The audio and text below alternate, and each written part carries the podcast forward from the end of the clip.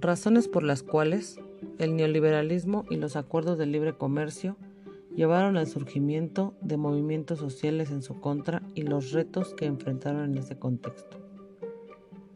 Las razones por las que comenzaron a surgir los movimientos sociales en contra del nuevo plan neoliberal y el Tratado de Libre Comercio fue por cómo el Estado empezaba a perder el poder ante este nuevo modelo de acumulación de capital, implementado solo para beneficiar a un pequeño sector de la población, generando la clasificación de nuevas clases sociales. El poder que el Estado pierde y que solo es capaz de intervenir o ser mediador cuando el tratado tuviera que cambiar o modificar políticas que se interpusieran para llevar a cabo algún plan económico.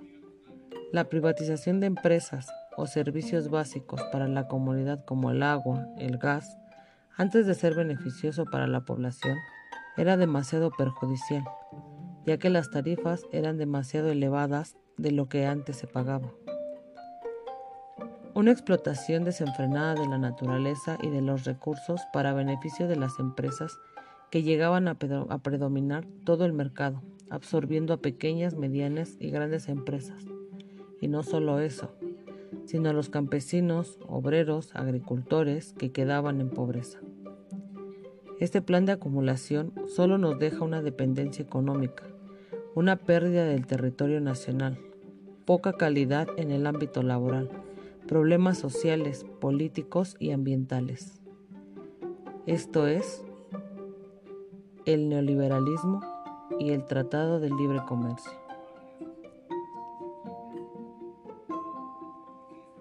Como referencias, Ansaldi 2006, Quedarse afuera, ladrando como perros a los muros, protesta y movimientos sociales en América Latina en la bisagra de los siglos XX y XXI.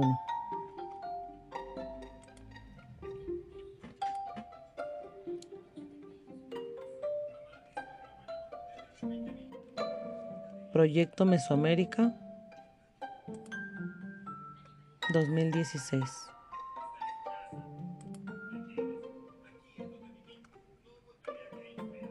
Capítulo 2.